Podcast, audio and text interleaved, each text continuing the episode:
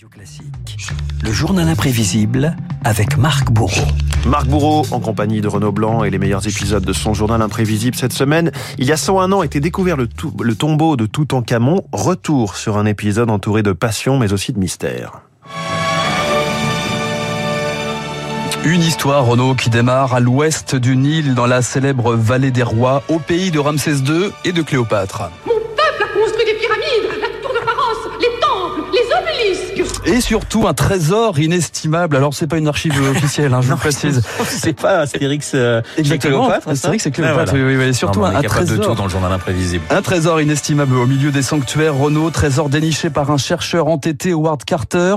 Ce 4 novembre 1922, le Britannique tombe sur l'entrée d'une galerie épargnée par les pillards. 33 siècles avaient passé depuis que l'homme, pour la dernière fois, avait marché sur ce sol. Autour de nous, il y avait comme le sentiment d'une vie récente. Mais une émotion plus grande encore attendait Carter derrière une dernière porte murée, encadrée par deux statues de bois verni, représentation grandeur nature du pharaon. Quand nous vîmes un tombeau d'or, nous comprîmes alors que nous allions être témoins d'un spectacle qu'aucun homme n'avait eu le privilège de voir. Quand le dernier linceul fut retiré, nous eûmes le souffle coupé à la vue d'une telle beauté. L'effigie en or, une pièce magnifique, remplissait l'intérieur, celle du jeune roi Toutankhamon. Toutankhamon, un jeune pharaon de 18 ans, fils d'Akhenaton, le pharaon maudit. La malédiction, justement, serait-elle en train de se perpétuer Quelques semaines après la découverte du sarcophage, le mécène britannique de l'expédition meurt brutalement dans sa chambre d'hôtel, tout comme 17 autres membres de l'expédition. Vous avez dit bizarre, Renaud, un, Ah oui, des c'est sur- étonnant ça. Eh oui, un des survivants, le français Bernard Bruyère, se posait lui aussi la question. J'ai vu dans certaines tombes des formules comme celle-ci. Ô toi vivant qui passe, évite de porter atteinte soit à la tombe elle-même, soit à ma momie pour ne pas nuire à ma vie éternelle. Ah oui, la malédiction de Toutankhamon, tout un mythe qui va jusqu'à inspirer Hergé dans Tintin et les sept boules de cristal. Le chef de la fameuse expédition des Andes a été trouvé plongé dans le coma à son domicile. Ce n'est que le début, comme pour Toutankhamon. Souvenez-vous de ces égyptologues qui sont morts mystérieusement après avoir ouvert le tombeau du pharaon. Une malédiction qui pèse aussi sur la future exposition du, du pharaon au Petit Palais à Paris 1967. La presse s'interroge. La commissaire de l'exposition, Christiane Desroches-Noblecourt, elle, garde les pieds sur terre. Quelle malédiction, il n'y en a pas? Ce serait plutôt une bénédiction. Il devrait nous remercier au centuple, car de tous les rois, je crois que c'est celui dont on parle le plus. Et oui, c'est un événement somptueux qui se profile à l'époque. 45 des 5000 objets retrouvés en Égypte sont acheminés au pays de Champollion. On parle déjà de l'exposition du siècle. Les visiteurs du Petit Palais découvriront ces bijoux qu'avait portés le jeune pharaon, ou ces éléments du mobilier royal. On pourra enfin, grâce au magnifique masque mortuaire d'or massif, croiser le regard mystérieux du jeune pharaon, un regard qui brille depuis 33 siècles.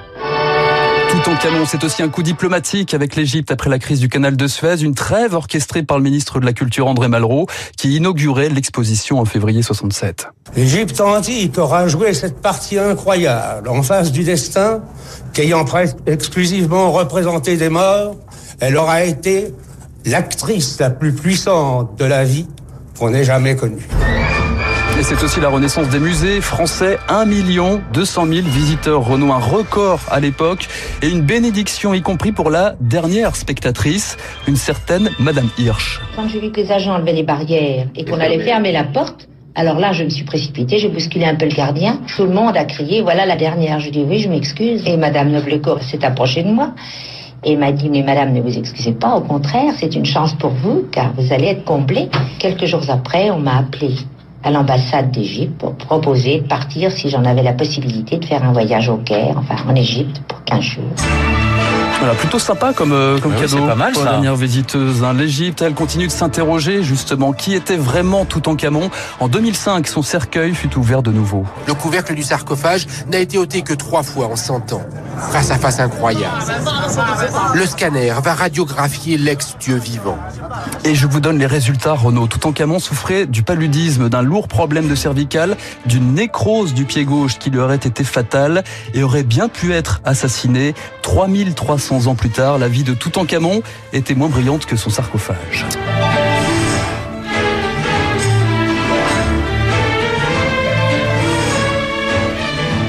Les moyens déployés pour le journal imprévisible de Marc Bourreau sont énormes parce qu'on a quand même eu Malraux, Tintin, Astérix, des musiques de films absolument extraordinaires. Cléopâtre aussi. Et Cléopâtre, effectivement, oui, la voix de Cléopâtre, je la connaissais pas, effectivement, c'est assez nouveau. Je pense que beaucoup d'auditeurs l'ont découvert. En tout cas, c'était un très bon journal imprévisible comme d'habitude et nous sommes repartis 100 ans en arrière tout en camon. La passion, mais aussi la malédiction. Merci Marc, je vous souhaite un excellent week-end.